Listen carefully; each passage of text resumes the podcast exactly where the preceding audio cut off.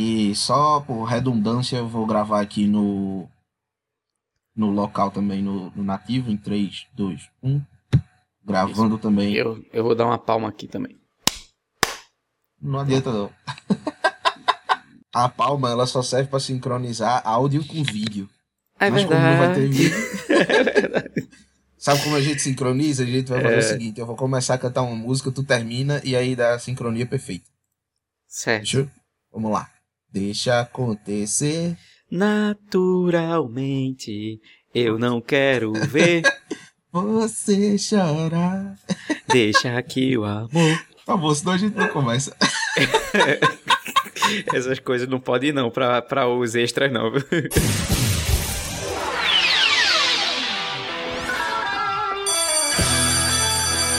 Está começando a hora do intervalo.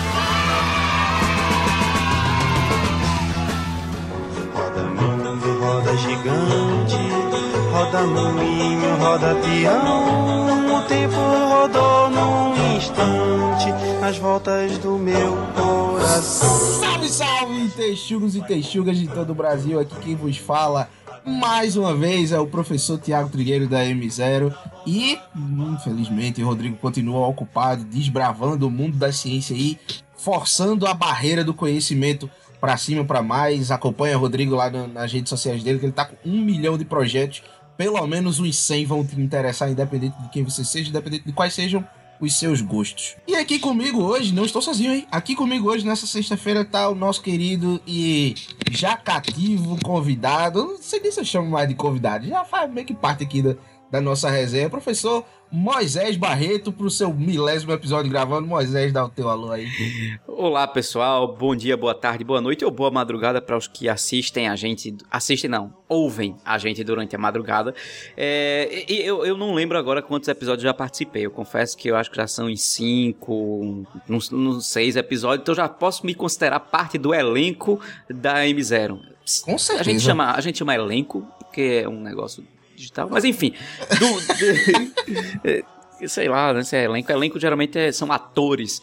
Mas como eu sou um ator do processo de ensino-aprendizagem, então também sou um ator, né? Caramba, pra... salvou muito bem. Salvei, foi, foi horrível, mas tudo bem. É isso, então é a tradição da gente começar com a música, não dá nem pra fazer surpresa, né? Porque Moisés, cara, perde a conta depois do quinto episódio, sexto. É, mas tá bom, Moisés, uma música pra gente começar esse episódio. Rapaz, tem uma música muito boa, um pagode chamado Deixa Acontecer Naturalmente. então bota pra rolar aí. Piada interna.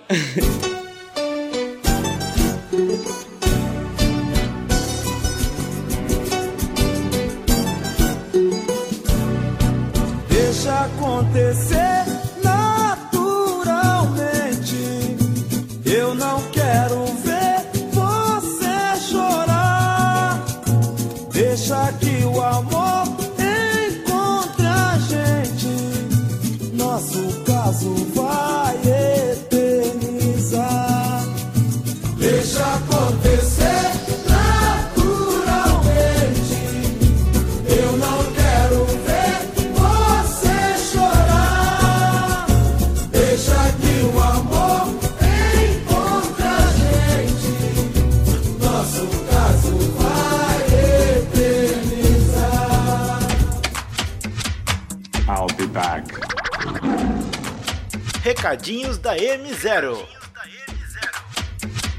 Muito bem, Moisés Barreto, estamos começando aqui o nosso recadinho. Muito obrigado a você, Texugo ou Texuga, que ficou para escutar. É sempre um apoio muito forte quando você escuta o nosso recadinho. E o recadinho de hoje começa com Moisés Barreto, fazendo o jabazinho dele do canal do YouTube, que assim, a gente não divulga nada que a gente não acredite e o canal do, do melhor professor do mundo, com o jornal de pessoas civilizadas e tudo mais. Além de atualidades, ensina repertório, ensina pontos de vista, acho muito bom. Então, já que o Moisés está aqui comigo, ninguém melhor do que ele mesmo para falar a respeito disso aí, né?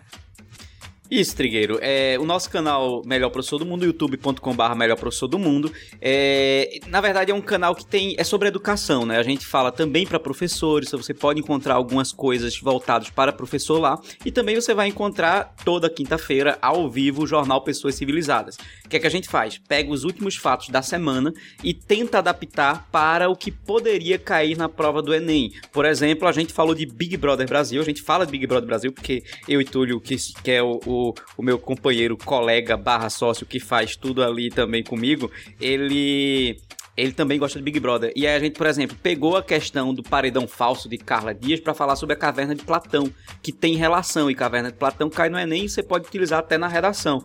Então, eu acompanhei esse episódio É, e, e foi massa, velho. né? Foi, foi bacana.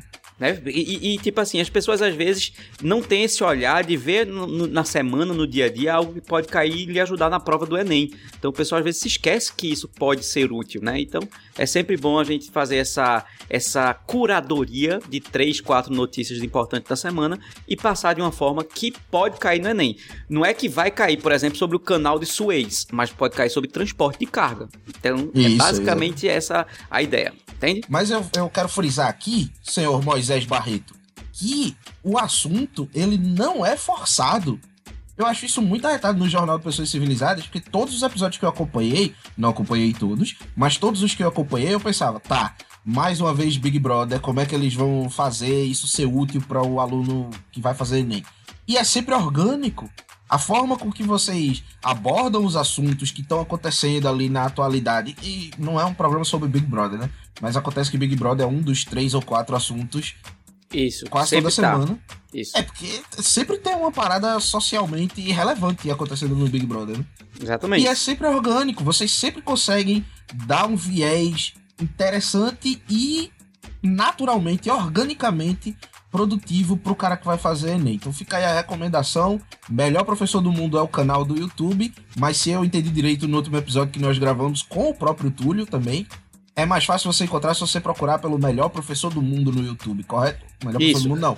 Jornal Pessoas Jornal Pessoas Civilizadas. Civilizadas. ou, ou você bota logo youtube.com.br melhor professor do mundo, ou você entra no YouTube e pesquisa pro Jornal Pessoas Civilizadas que você vai encontrar de forma mais tranquila. Se você procurar por Direto ao Ponto, que é a nossa empresa, é, você não vai encontrar porque Direto ao Ponto tem muita coisa no YouTube com o nome Direto ao Ponto, inclusive um, um, um programa da Jovem Pan que tem esse nome, então você vai ver 3 mil coisas da Jovem Pan e você não vai ficar procurando feito um doido até encontrar. Então você é, é, procura lá por esse que é mais fácil.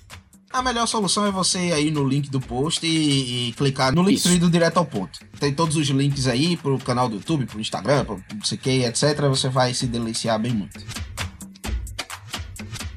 Além disso, pessoas gostosas e deliciosas, quero fazer o mini jabá do Planner de estudos da M0.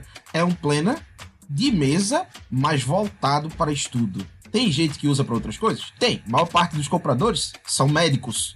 Tem gente que usa para controlar suas atividades fitness, mas ele foi pensado para estudos. Então, muita gente que está comprando para gerenciar os estudos está satisfeito com o resultado. Os feedbacks que eu tenho recebido são maravilhosos. Eu que idealizei o planner não esperava tantos feedbacks positivos assim.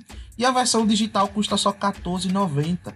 Ela vem com a folha semanal, óbvio, mas ela vem também com uma folha de organização diária e de uma folha de documentação de estudos. Isso aí é, é a novidade, certo? Ela tem espaço para esquema, tem espaço para anotações, tudo mais, e tem espaço para o Active Recall. A gente vai falar mais a respeito disso no episódio mais para frente, mas o Active Recall é uma forma de revisão baseada em perguntas e respostas. Então, quando você estuda um assunto, você cria uma pergunta a respeito desse assunto, você já está fixando. E sempre que você for revisar, você procurar responder aquela pergunta, neurofisiologicamente falando, o teu cérebro assimila melhor.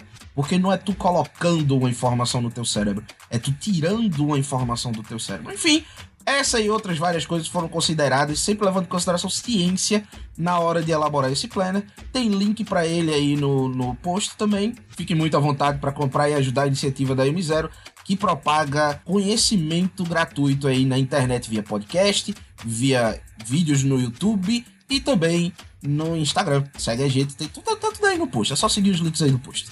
Agora vamos embora pro episódio que o desabafo hoje é pesado.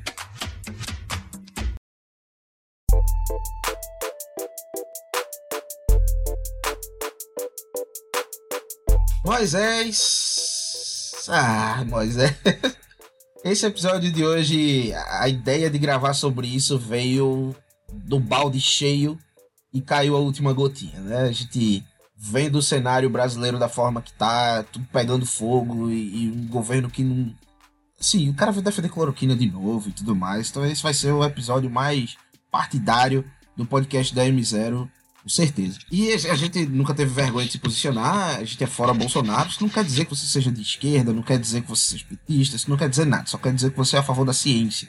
A M0, ela é dirigida pela ciência. Ciência é que dá o trajeto de para onde a M0 vai. Essa é toda a parada da M0.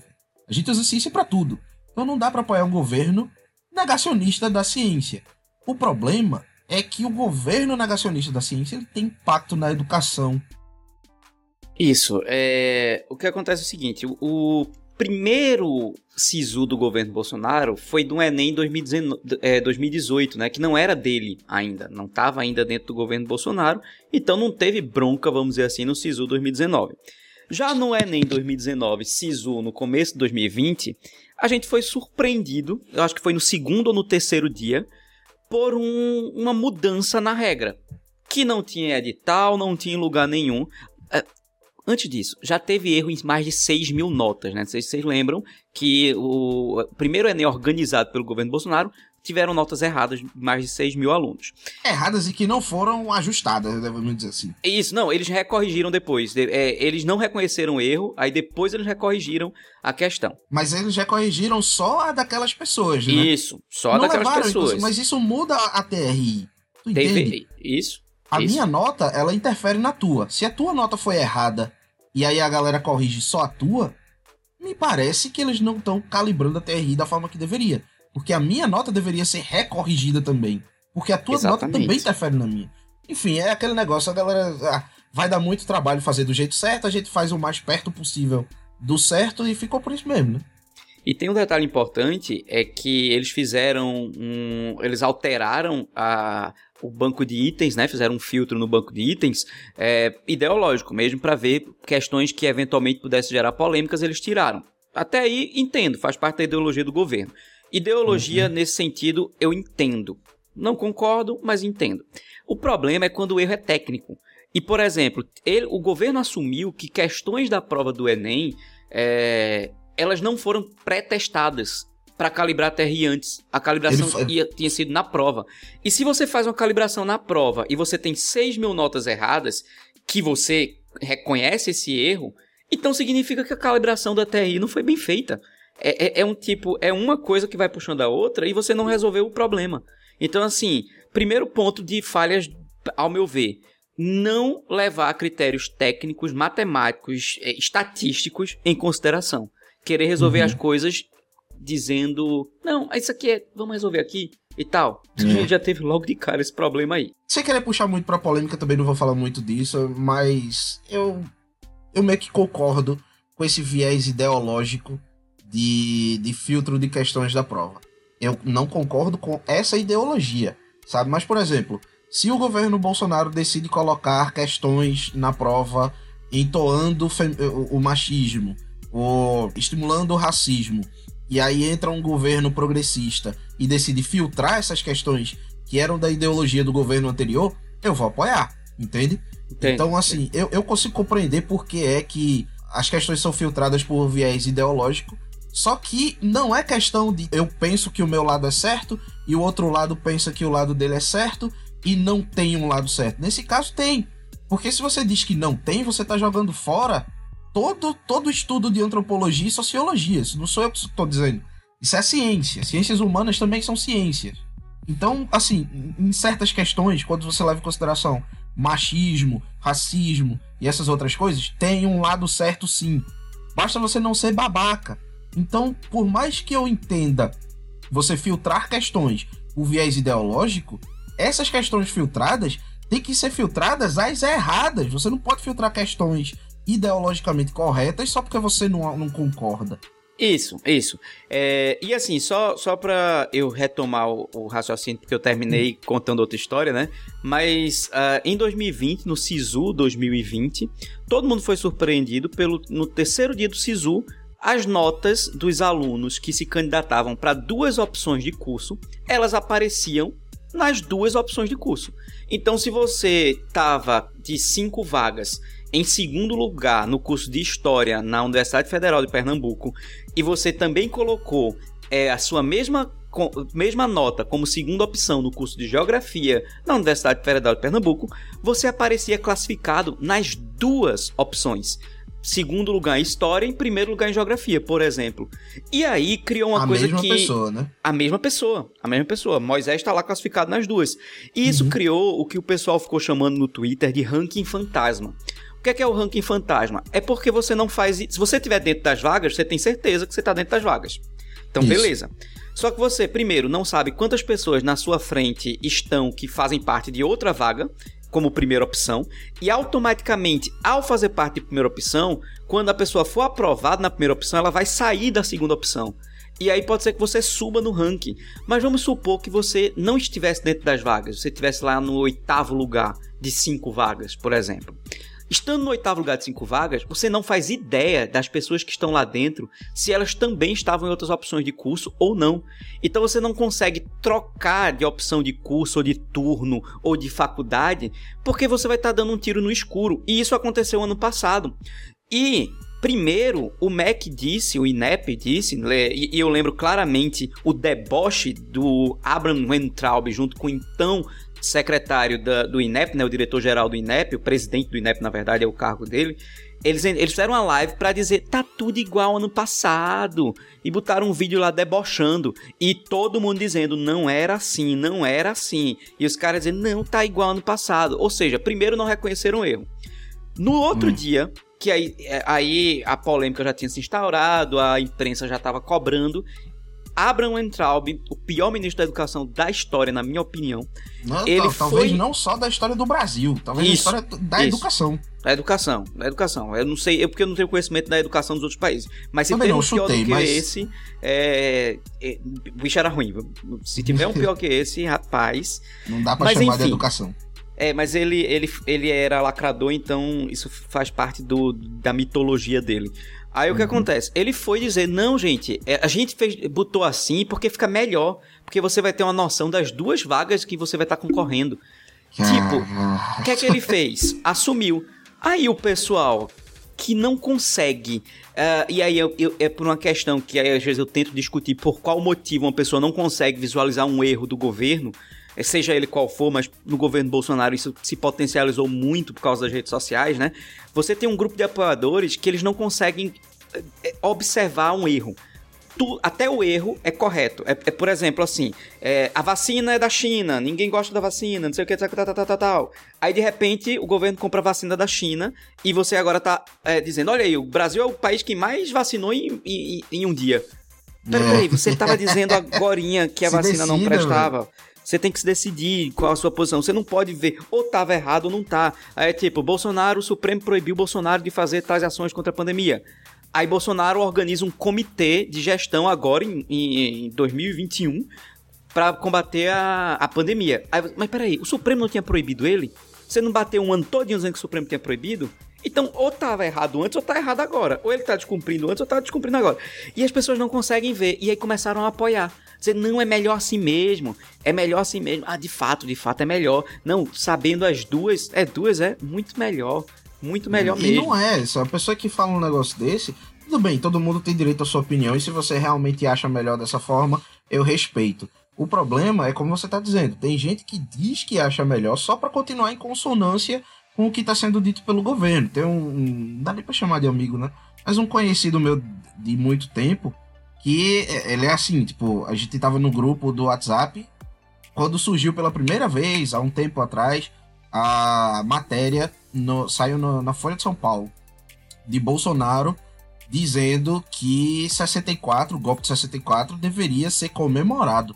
Aí a Uhum. galera jogou a, a manchete lá e esse cara falou: Ah, na Folha de São Paulo, com certeza isso é mentira, o presidente nunca diria isso. Aí depois saiu um vídeo do presidente falando: Eu disse mesmo e deve mesmo ser comemorado.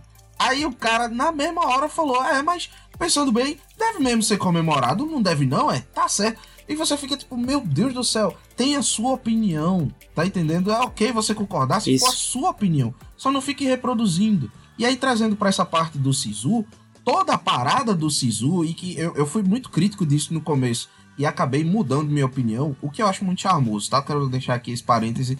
Eu acho que uma das maiores qualidades da, da nossa era é mudar de opinião frente a novos pontos de vista.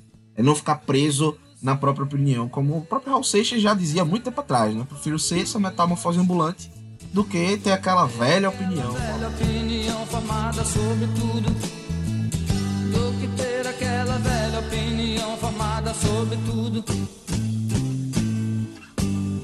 E aí mudei Ó. minha opinião. Oi. Só, só uma coisinha, é, eu vou precisar sair pra atender a portaria que chegou o negócio lá e o tão, tão me ligando aqui. Vê se, Vai, relaxa. então, cinco minutinhos.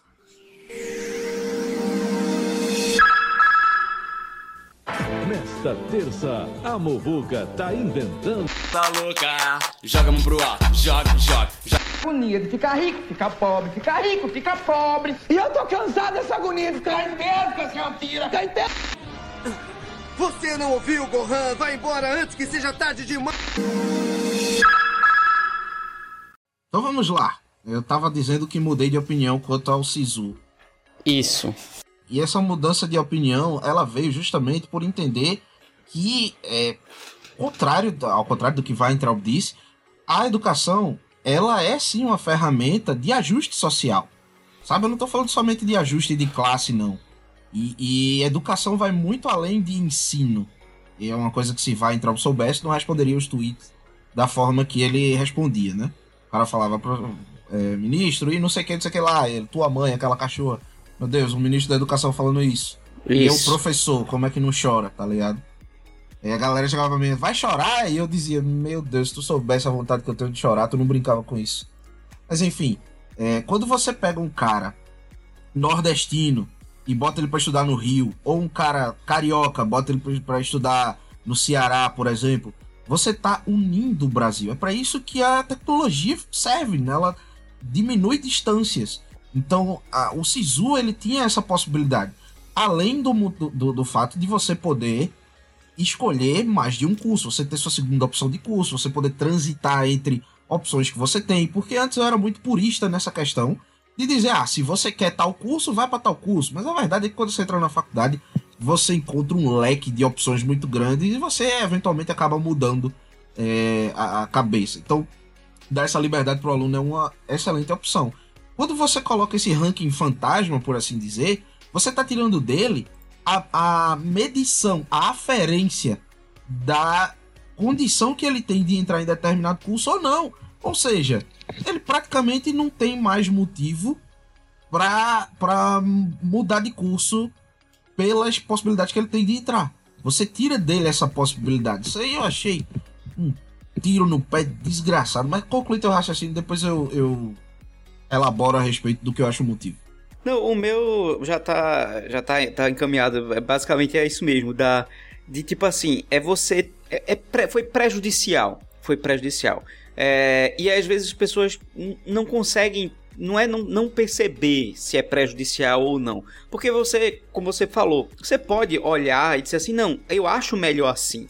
Mas a questão não é o olhar, não é o concordar. A questão é de que vocês erraram, o INEP errou, o MEC errou, não reconheceu o erro, depois voltou atrás do que ele tinha dito um dia antes e simplesmente fica por isso mesmo. É tipo assim, beleza, vamos seguir o caminho, é isso mesmo. E aí, para esse ano, para 2021, né, no SISU 2021, é, já era esperado que isso acontecesse de novo, porque eles, se, se eles mudassem para o que foi até 2019, eles iam estar reconhecendo o erro. Eles iam estar dizendo, ó, a gente errou de fato em 2020. E como o governo é muito orgulhoso, ele não vai reconhecer o erro nesse aspecto. Porque ele só reconhece o erro quando ele percebe que o erro prejudica mais se manter no erro do que não, do que, do que reconhecer e voltar atrás, né?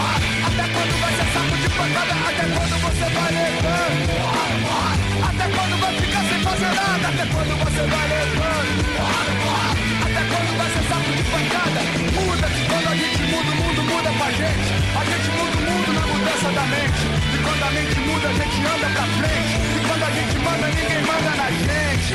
Na mudança de atitude, não há mal que não se mude, nem doença sem cura. Na mudança pensa no presente, a gente molda o futuro. Até quando você vai levando porrada?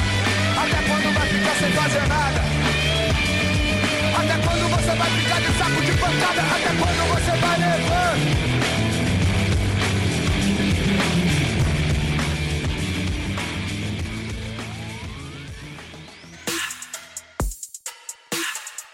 Um- agora sim, é, uma das coisas que mais me deixou chateado foi a gestão Weintraub mesmo, Weintraub, porque se você olhar direitinho, é, você, você falou um ponto pra mim que é fundamental, que é a falta de educação do ministro da educação.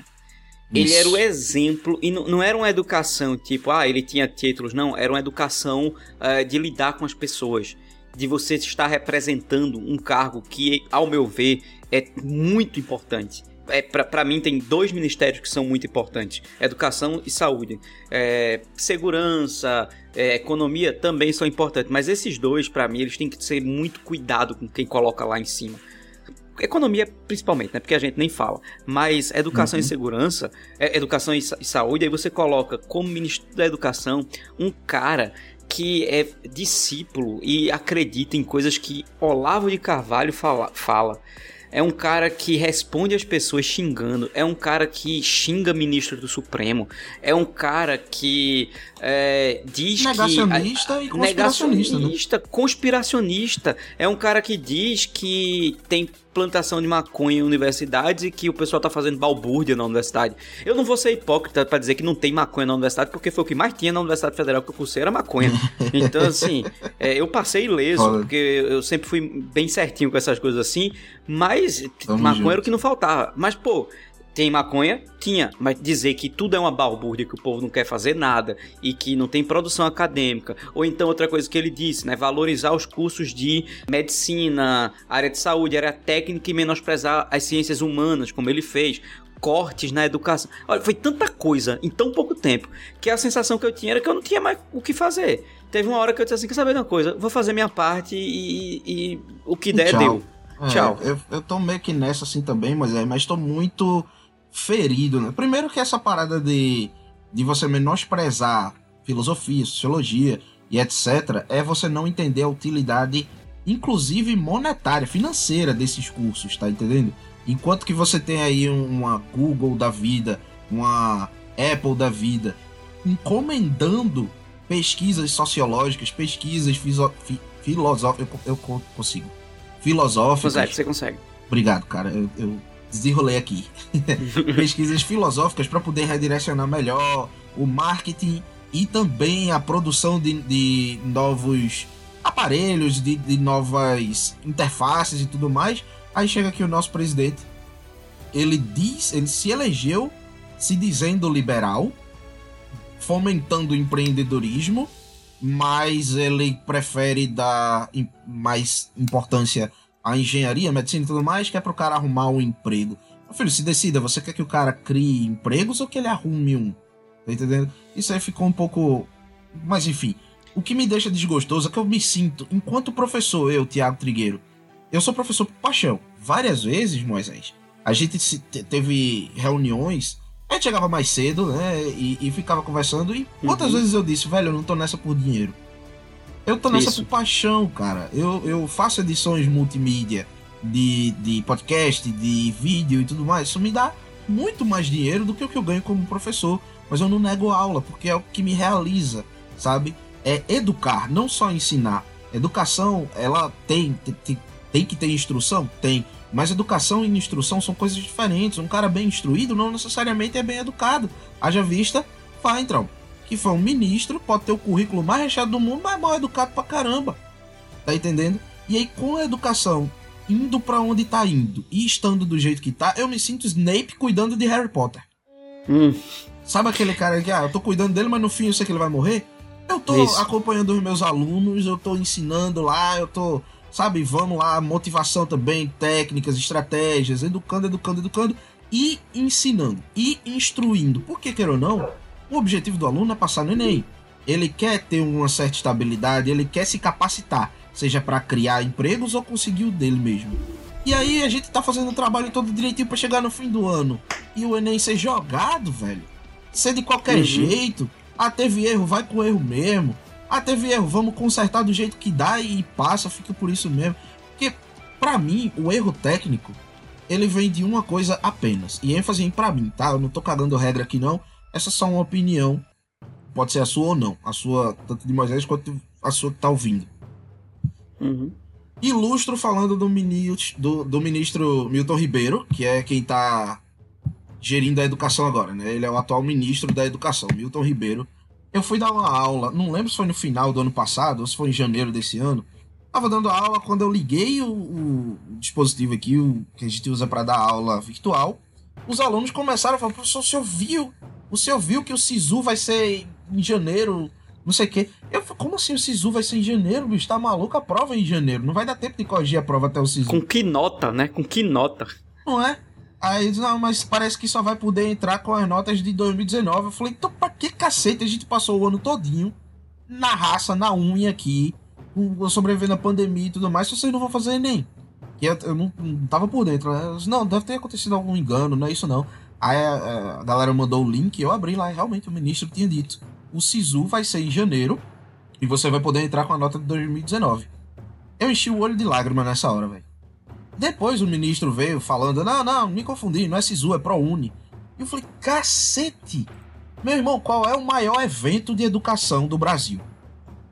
É o Enem. Com os.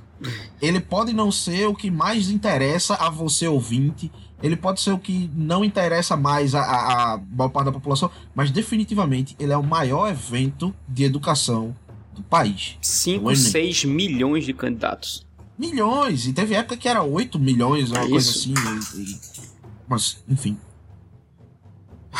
O ministro da Educação, ele tem que respirar isso, Moisés. Isso. Ele não pode confundir. E eu tô querendo. Eu tô sendo muito generoso aqui, supondo que ele realmente confundiu. Eu não tô. Eu não quero achar que ele não sabe a diferença entre Sisu e ProUni. Eu acho não que ele não sabia ach- naquele momento. Eu, eu- eu não quero. Eu tô tentando me enganar aqui. Eu tô tentando passar batom num porco pra ver se fica mais bonito. Passar batom num porco. Essa, esse ditado eu acho maravilhoso. Eu não quero achar que ele descobriu na hora que Sisu e Enem eram coisas diferentes, tá ligado? É, eu quero achar que ele se confundiu. Mesmo assim, não pode. Se você é ministro da educação. Bicho, eu sou professor. E pra mim é inconcebível confundir Sisu com, com ProUni. Você é ministro da educação, você não pode. Isso pra mim só ilustra descaso com o Enem. Isso só ilustra. O próprio vai entrar dizer da educação não é uma ferramenta de ajuste social, de, de, de melhoria social. É uma disputa e o melhor que, que ganha e vai conseguir ser mais desenvolvido na vida e o resto que se lasca. Meu amigo, É, eu, eu tô na mesma situação. Quando tu dissesse, quando tu fizesse convite, eu disse, na hora, vamos embora. É. Hoje, hoje, vamos gravar hoje ainda. Porque. o convite foi feito há pouco tempo agora. É né? isso, isso. É, eu acho que foi o quê, quatro horas, três horas de diferença entre a gente marcar e a gravação.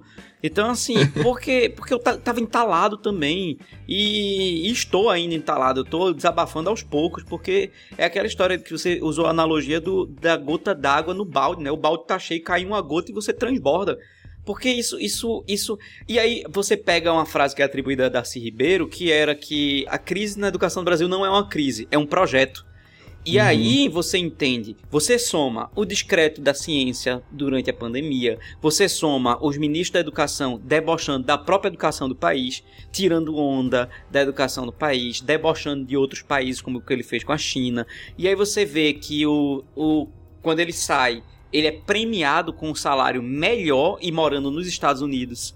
Então, assim, mostra que ele não saiu porque o governo achou que ele foi ruim. O- e- e- mostra que ele saiu porque a pressão estava muito grande em cima dele, a pressão internacional, inclusive, depois do episódio da, da China, né? E aí ele Uhum. vai ser representante do, acho que é do Banco Mundial, nos Estados Unidos.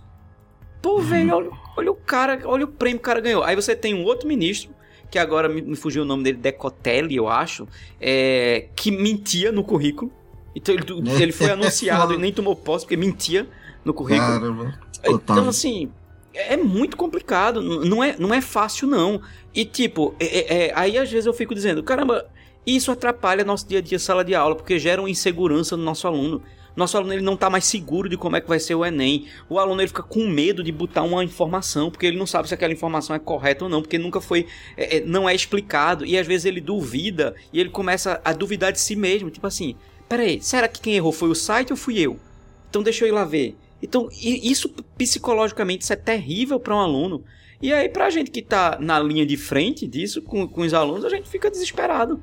A gente fica, às vezes, não sabe o que, é que vai fazer. O que, que, é que eu vou fazer? Além da, da pressão psicológica que isso causa nos alunos, tem a desmotivação também, né? A gente passou aí por um ano de pandemia. Pra você que tá escutando esse podcast, esse episódio lá pra 2026 e tudo mais, e já tá todo mundo vacinado e o presidente já, já é outro, de boa. A gente acabou de passar pelo primeiro ano da pandemia, que foi 2020. E 2020 foi na raça, véio. foi na unha. No caso do Direto ao Ponto, que é a empresa de Moisés, que foi onde eu conheci Moisés, ele é meu empregador no, no Direto ao Ponto. Sou professor terceirizado de Direto ao Ponto. A gente começou a pandemia, a pandemia começou naquela ideia de vamos ficar em casa uma semana. E no Isso. meio dessa uma semana, a gente descobriu que seriam duas semanas. E aí, e aí estamos veio, até agora, né? E aí veio um mês de férias pra todo mundo. Isso. Daqui a pouco, daqui a pouco, quando viu, um ano. O que acontece pro aluno? Quando a gente tava nessa de vai ser uma semana, suspende as aulas por uma semana. Quando descobrimos que seriam duas semanas, suspende as aulas por duas semanas. Quando descobrimos que seria mais um mês, dá um mês de férias. Ah, tá, tá beleza, a gente antecipa as férias para agora e depois a gente segue corrido. Quando a gente percebeu que não tinha data para terminar, só quando chegasse vacina mesmo, aí a gente começou a, a, a dar nó, né? Gente, vamos fazer o que dá. E a gente começou a dar aula pelo Instagram, velho. Ninguém conhecia Zoom, ninguém conhecia Google Meet. Era um negócio muito mais nichado para empresas que faziam conferências e tudo mais. Era muito raro você ver um professor dar aula por, por esses softwares que hoje todo mundo conhece, todo mundo sabe usar, né? Mas naquela época, não. E aí a gente começou a dar aula pelo Instagram.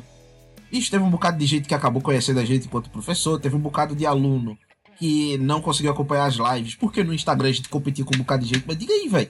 Dando aula pelo Instagram, velho. A gente e tentou foi, fazer funcionar. E foi na época do boom das lives, né? É, peraí, boom das Sim. lives ficou horrível. Acho que não, não, não vou usar mais isso, não. Tem site aí na descrição, viu? Do, é... do boom das lives. da explosão das lives. E tipo assim, para você achar uma live, você tinha 20 pessoas fazendo live no Instagram. E quando uhum. via, tava a gente lá dando aula. É firme e forte também. Foi, foi a solução imediata, né? Porque é, Trigger falou uma coisa: a gente não sabia mexer nas outras plataformas. Ninguém, ninguém tinha nos mostrado as outras plataformas, não. De repente, o que, é que a gente sabe fazer? Live no Instagram. Então vamos pra live no Instagram. É uma coisa que todo mundo sabe mexer, então vamos embora. É, e pode começar hoje, né? A gente não precisa Isso. aprender deixar os alunos uma semana a mais, depois de já estarem esse tempo todo sem aula, então vamos, vamos, vamos fazer como dá aqui. E aí eu lembro que, que teve um empenho massa, assim, da galera. A professora Carla também já foi convidada da, daqui. Ela montou um cenáriozinho com TV para passar slide, o negócio ficou maravilhoso. Paulo fazendo do jeito dele. Paulo também já, já participou aqui do, do episódio Matemática. E cada professor fez da forma que deu, sabe? Eu botei umas caixas de sapato, um tripé improvisado aqui botei a câmera virada pra mesa, dei aula no papel, depois dei aula no quadro, e deu certo. Véi, depois de tudo isso, você vê que, que os alunos que sobraram, eles estavam ali por um esforço que era retroalimentado. O esforço dos professores dava ânimo aos alunos, e o esforço dos alunos dava ânimo a gente, porque, pô, professor também é gente, velho. A gente, nesse período de pandemia, a gente também ficou com saudade de todo mundo. A gente também ficou maluco por estar em casa. A gente também ficou desmotivado para produzir. Mas quando a gente via aqueles alunos lá, boa noite, professor, como é que foi sua semana, não sei o quê, sabe? E o aluno podia estar uhum. tá fazendo outra coisa, e ele entrava lá e dava aquela força, dava energizada, velho. Aí a gente seguia em frente. Então, para o aluno que tá se sentindo desmotivado, um recado que eu tenho para dar é esse. Se a situação tiver muito nebulosa, muito densa. Fecha o olho, descansa, depois você faz o que você pode fazer. Tem uma frase que não é minha, não sei de quem é, mas que diz assim: se você tem um problema e você pode fazer algo para melhorar, para resolver, então você tem pouco motivo para se preocupar. Mas se você tem um problema e você não pode fazer nada para resolver, então você tem menos motivo ainda para se preocupar. Se esforçando você motiva seu professor e seu professor motivado, ele motiva você também.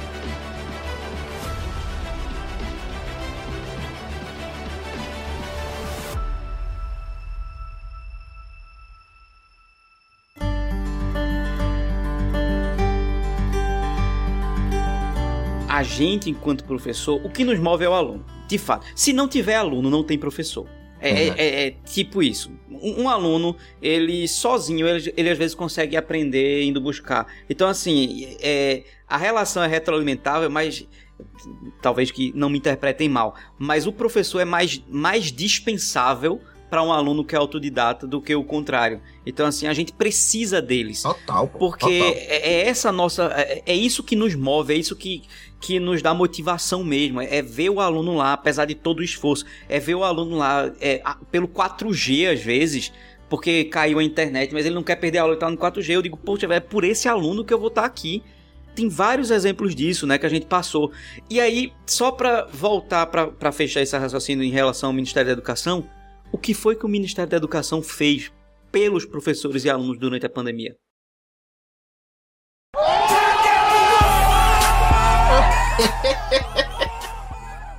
né? Ai, ai. É, a Google o... fez mais do que o Ministério, pô. Pois é. Quais foram as diretrizes traçadas? Quais foram as, as normas técnicas? Quais foram as orientações do Ministério da Educação? Por que que essa... Eh, desculpa. Por que que essa... Menino, Porque foi na garganta é isso, isso quase.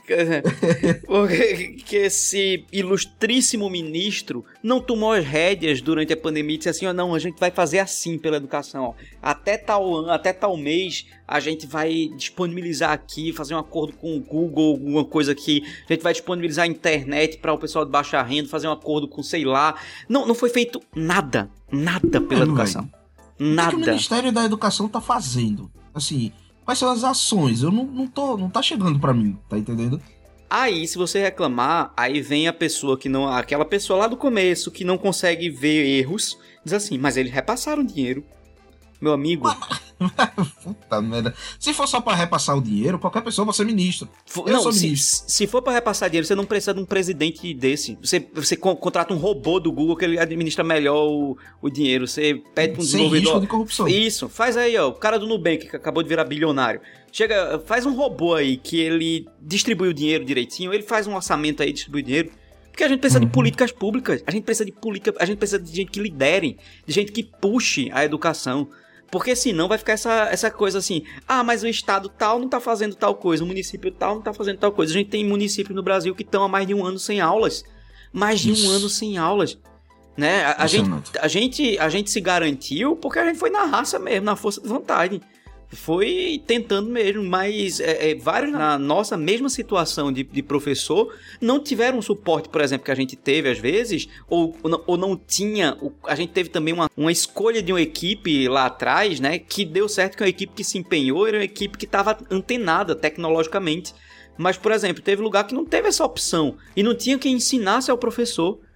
Eu conheço professores de rede pública em que a, o curso que eles tiveram foi foram mandar mandaram uma playlist do, do YouTube de videoaulas, ó.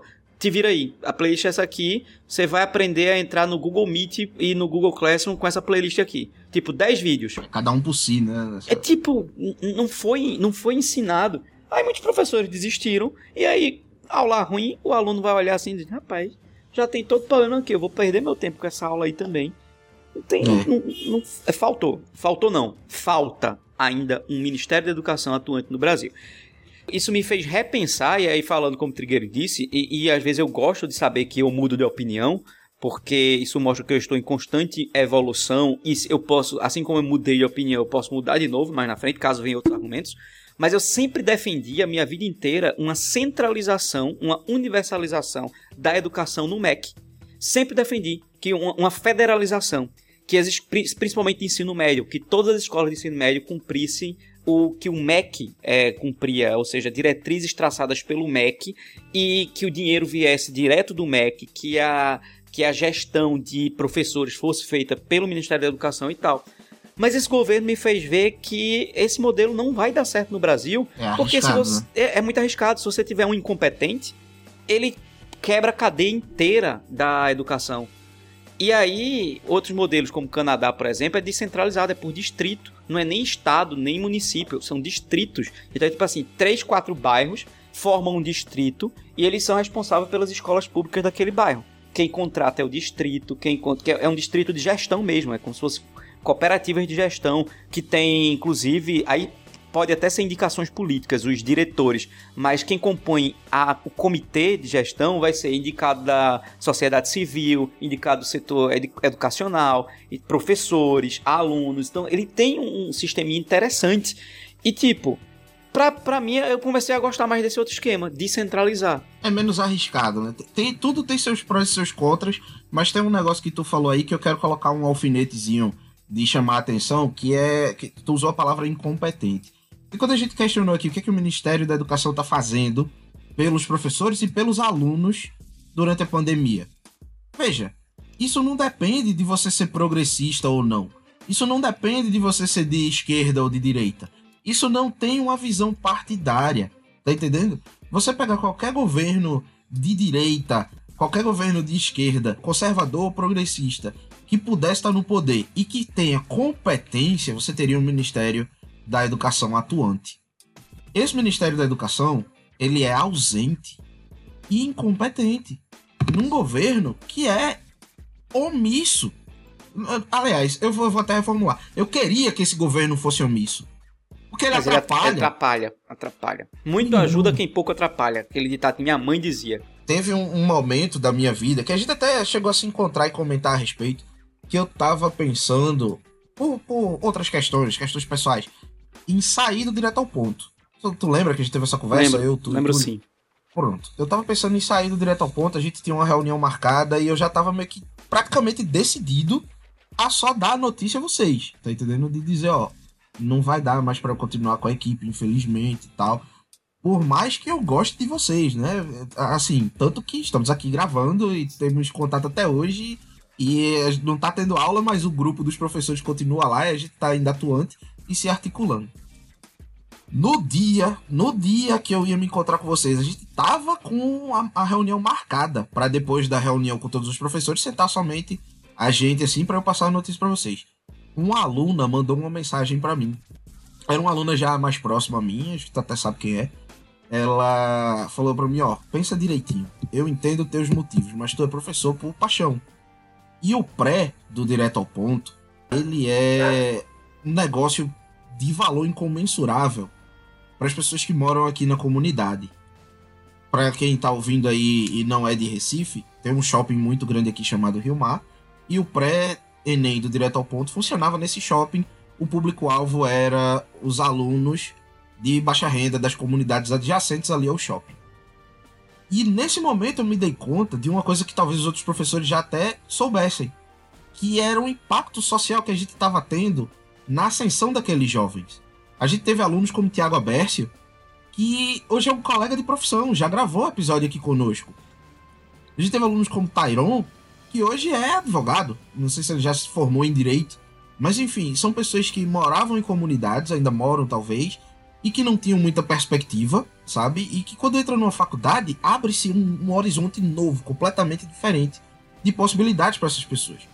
E aí essa aluna chegou para mim e falou: "Ó, o pré é um big deal para a galera daqui da comunidade.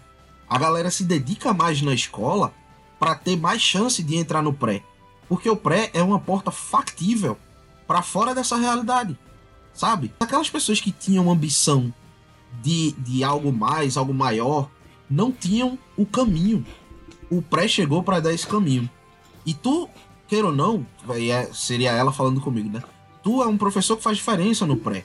Com a M0, com as aulas, com, com a educação que tu passa tal. Tu saindo do pré, tu vai estar impactando a comunidade também. E aí, velho, a sensação que eu tive naquela hora é a sensação que eu tenho toda vez que eu vou dar aula esse ano ainda. De, tipo, o, o motivo pelo qual eu não desisto é esse. É que, é, no fim das contas, o trabalho que a gente faz, ele tem, tem impacto, ele tá fazendo alguma diferença. Bolsonaro vai passar, né? Apesar de você, amanhã há de ser outro dia. E eu quero crer que o trabalho que a gente faz, eh, o trabalho de um professor, ele ecoa pela eternidade. Eu quero crer que determinados alunos consigam dar aos filhos um- um- uma condição que eles mesmos não tiveram. Sabe, a gente tem aluna que. A ideia do podcast mesmo veio de quando uma aluna nossa, bem, já faz tempo ela. é, ela dizia, professor, eu, eu escuto a aula pelo fone de ouvido, mas eu não assisto a aula. Porque eu tô de bike entregando iFood, tá ligado? Uhum. Mas, pô, não tem que reativar o podcast, velho. Tem algum impacto. Então é isso, o podcast, se ele impactar um ou dois alunos, pra mim eu já cumpri minha missão. E aí eu faço o que eu recomendei aos alunos. Eu simplesmente abaixo a cabeça, descanso e sigo fazendo o que dá pra fazer. Porque é é só o que Isso. tem, né? E, e a esperança, Trigueiro, é justamente essa. A, é, é, a, gente não desiste porque a gente tem essa esperança de que a educação ela muda. E a gente tem essa certeza porque a gente já viu, né? Mas a gente tem esperança que pode mudar ainda mais, que a gente que ela pode transformar ainda mais a nossa realidade. Então, quando você vê alunos, você falou muito bem, Tiago Abécio, é, Tairon, que hoje são nossos colegas dentro do Direto ao Ponto, que trabalham junto com a gente, que se dedicam muito, que eles foram da primeira turma do pré-universitário lá atrás né? E, e você vê como eles evoluíram enquanto pessoas.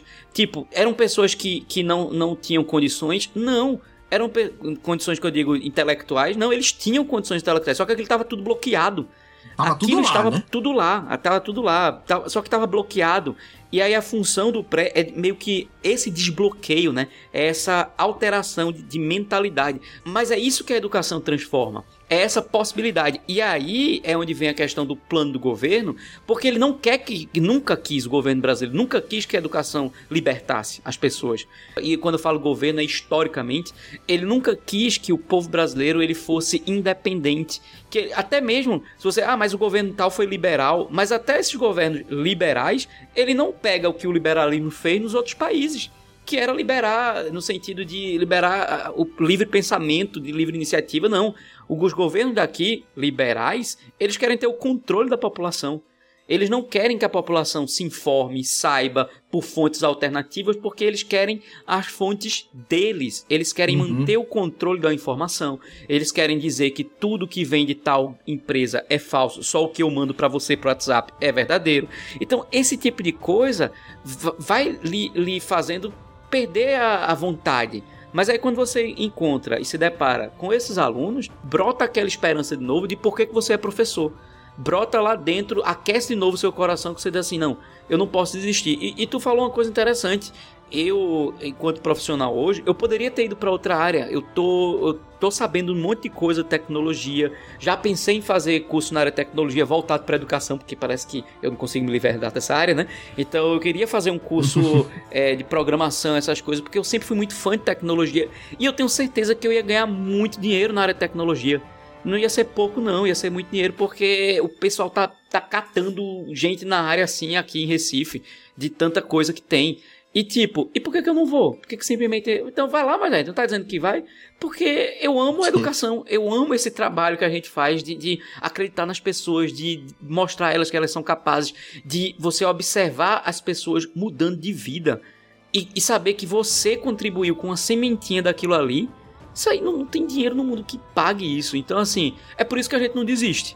Mas que Isso. todas as coisas cooperam para o mal, nesse caso, para você desistir, cooperam.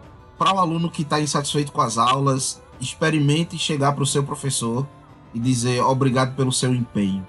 Só isso. Eu sei que tá difícil para você também, obrigado pelo seu empenho.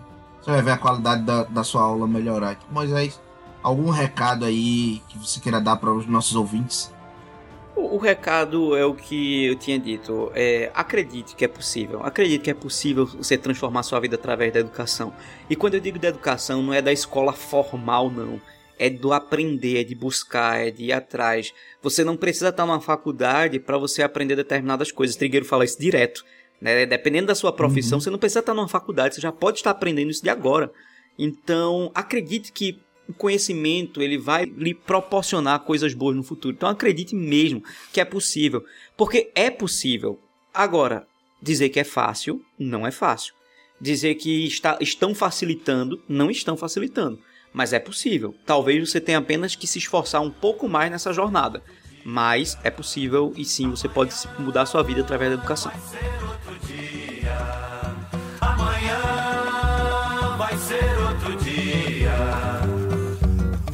Hoje você é quem manda, falou, tá falado, não tem discussão, não. A minha gente hoje anda falando de lado e olhando pro chão. Viu você que inventou esse estado, inventou de inventar toda a escuridão. Você que inventou esqueceu-se de inventar o perdão. Apesar de você, amanhã há de ser outro dia. Eu pergunto a você onde vai se esconder da enorme euforia. Como vai proibir quando o galo insistir em cantar? Água nova brotando e a gente se amando sem parar. Muito obrigado, seu Texuga e sua Texuga. Você que fica aqui até o final, você é sempre um pouco mais especial para nós. Obrigado pelo carinho, obrigado pela sua audiência. Obrigado por ter escutado a gente desabafando aqui até agora. Eu espero que tenha sido útil. Caso você queira fazer uma mini doaçãozinha para M0, tem o nosso Pixel, pixm0@gmail.com. Se escreve dessa forma mesmo, pixmzero@gmail.com. Você pode mandar de um centavo para cima e, e não esquece de mandar uma mensagenzinha não. A gente gosta de ler as mensagenzinhas de vocês, ok? Se você quiser contribuir com R$14,90 para cima, aí em vez de você fazer uma doação, é melhor você comprar um planner de estudos da M0, porque aí vai te ser útil e você vai ter algum retorno, além de ajudar a criação de conteúdo da gente. Pretendemos manter a constância toda, toda sexta-feira às 10 horas da manhã, um podcast novo e toda terça-feira um vídeo novo no YouTube, seja aula, seja dica, seja motivação. Estaremos sempre lá em breve, quem sabe até Moisés participando de vídeo também. Por que não, Quem né? sabe, né? Por que não, né? Por que não? Já tô aqui de cadeira cativa no podcast, agora pro vídeo é um passo. Um passo, é um clique. Apesar de você, apesar de você,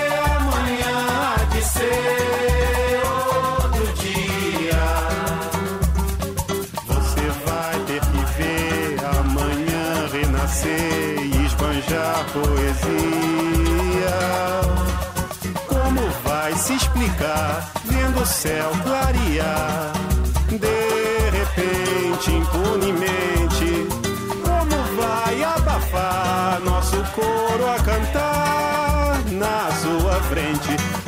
Apesar de você, apesar de você, amanhã há de ser outro dia.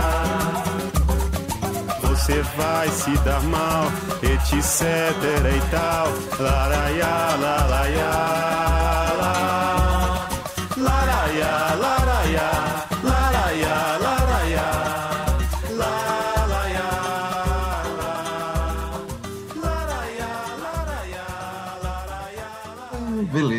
Pô, foi ótimo. Eu, eu- posso dizer que eu estou mais aliviado depois de eu também, cara, eu também, velho. Eu tô muito mais aliviado, velho. Porque uma coisa que aconteceu foi que a gente, por, por conta da pandemia, a gente tá terminando. Eita, deixa eu encerrar a gravação. Ah, é, vamos, falou.